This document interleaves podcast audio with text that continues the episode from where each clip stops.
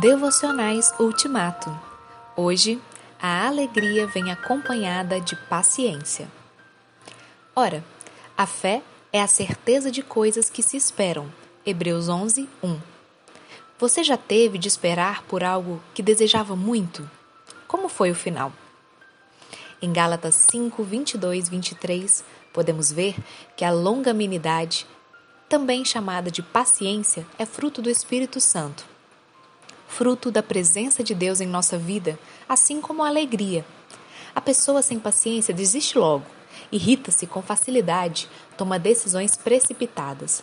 Isso muitas vezes causa situações de frustração e infelicidade.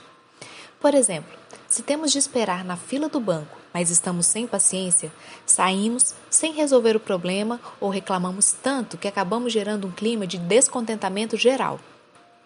Não é fácil ter paciência. Nos dias de hoje, parece que as pessoas querem mesmo é gratificação imediata, se possível sem muito esforço. Mas frequentemente Deus nos prova, como fez com Jó, e nos deixa passar por um processo tão longo que chegamos até a duvidar de que haverá luz no fim do túnel. Um conhecimento mais profundo de Deus acompanha a paciência na tribulação. Se nos humilharmos e confiarmos em Deus, veremos que seus planos estão acima do nosso entendimento. Enquanto aguardamos que ele haja, aprendemos a vê-lo como ele é, a enxergar sua presença nas muitas provas que ele nos dá, a descansar no fato de que não nos abandona e que somente ele é todo-poderoso.